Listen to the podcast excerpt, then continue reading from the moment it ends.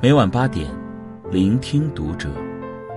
大家好，我是主播文涛。今天要和大家分享的文章呢，是来自于作者小椰子的《远离你身边的中国式好人》。关注读者微信公众号，和你一起成为更好的读者。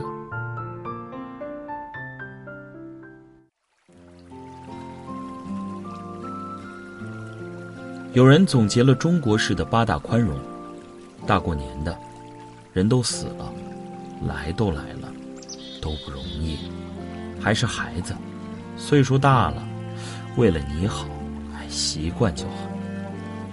哎，有这样的一类人啊，他们永远置身事外，却永远喜欢指指点点。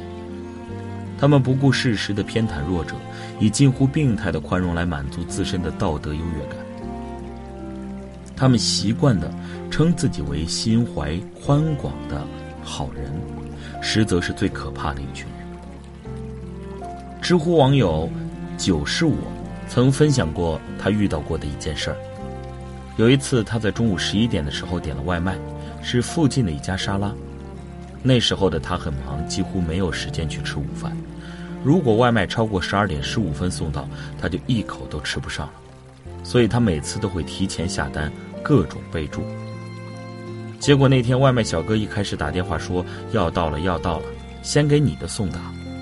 说完就失联了，一点十五分都没有送到。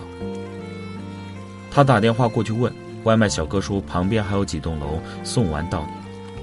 他说不要了，退单。外卖小哥说不行，都快到了，你体谅一下。他气愤地说：“体谅什么？都要饿得胃痛了。”而且沙拉晒了那么久还能吃吗？外卖小哥说：“你这人太不友好了。我们送餐容易吗？”他说：“我工作就容易了。”之后就被外卖小哥挂了电话。因为实在郁闷，他在微博上吐槽了这件事儿，结果被一群网友狂撕。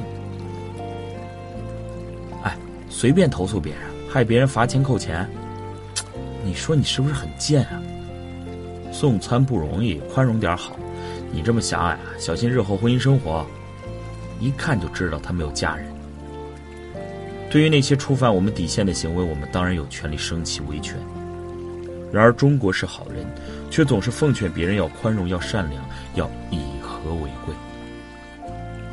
郭德纲说过一句话：“不明白任何情况就劝你一定要大度的人，你要离他远一点，因为雷劈他的时候会连累到你。”你根本就不了解我经历过什么，就站在道德高地上评判我，谁给你的资格？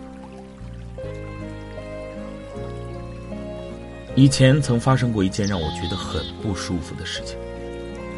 我和朋友在闹市区逛街，突然被人拍了一下肩膀，回头一看，一位穿着孙悟空服饰、戴着假头套的人拦住了我，他指了指我的手机。热情满满的搂过我的肩膀，要跟我合照。我以为是哪个商家在做活动，不明所以的跟他拍了照。拍完照后，孙悟空从口袋里掏出一张印着微信支付二维码的牌子，下面标注着“合影留念收费，每张二十元”。我是聋哑人，请支持，谢谢。那一瞬间，我感觉自己像吞了一只苍蝇一般的不舒服。看到我犹豫的样子，一位看热闹的路人开口了：“哎呀，小妹啊，你能不能有点爱心啊？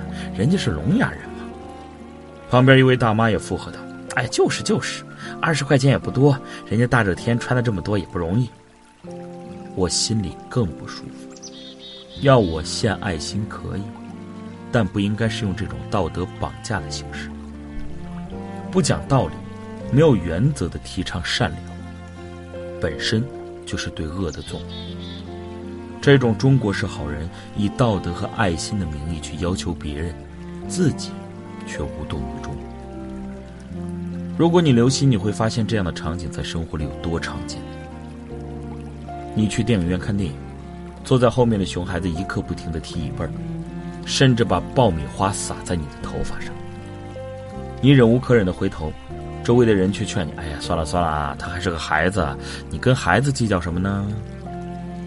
你去超市买东西，结账的时候，一个老人若无其事的插队在你面前，如果你和他理论，就会有人跳出来说：“哎呀，尊敬老人都不懂吗？你也会有老的一天啊，给自己积点德吧。”上海交大教授窦令成说过这样一句话：“现在人和人之间的矛盾，主要来源于有那么一波人，关于用圣人的标准衡量别人，用贱人的标准要求自己。这种无底线、无原则的劝别人宽容、原谅，是一种彻头彻尾的伪善。”之前有过这样一条新闻：一名女生在火车的卧铺上睡觉，对铺的男子两次把手伸进她的被窝里进行猥亵。女子醒来后又惊又怕，马上去找乘警求救。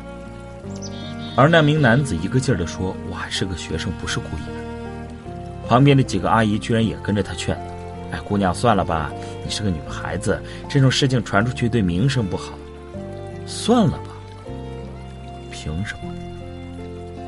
奉劝别人要宽容原谅固然容易，但为什么不能站在受害者的立场上考虑一下？无论你的利益已经被侵犯到了何种程度，无论你有多绝望、多不好受，总会有人站出来，打着善良的幌子，让你大度，让你忍忍。这样的新闻还少吗？丈夫出轨、家暴，如果女人想要离婚，必定会有人装过来人的样子劝解你。哎呀为了家庭就忍忍吧，你看孩子还那么小，离过婚的女人就不值钱了。一群人借着闹伴娘的幌子，对伴娘又摸又抱，伴娘不堪其辱要报警，却有人出来打圆场。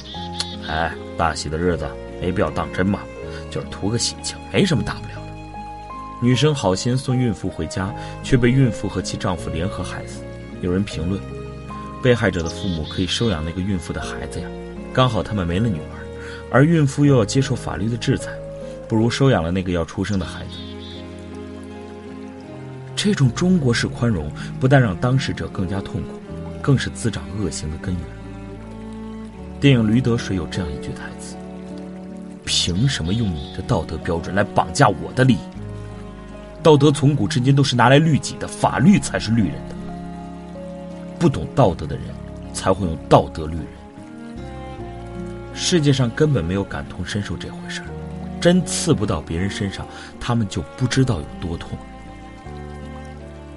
中国式宽容的本质，说白了，就是慷他人之慨。因为熊孩子没有欺负到他头上，所以劝别人别跟孩子计较；因为跳广场舞的大妈没有把高音喇叭放在他家楼下，所以他才敢说要尊敬老人；因为自己不想捐钱。所以在明星微博底下留言，哎，赚那么多钱也不知道多捐点真小气。表面上有一颗仁慈之心，什么事情都爱站在道德制高点上评价别人，而当自己处于事件的中心，成了当事人，却又换了另一副嘴脸。在网上看到过这样一句话：善良不是要求别人做什么，而是自己应该做什么。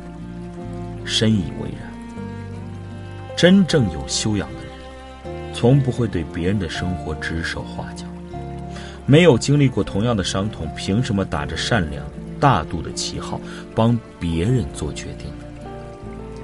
己所不欲，勿施于人；己所欲之，亦勿迫人。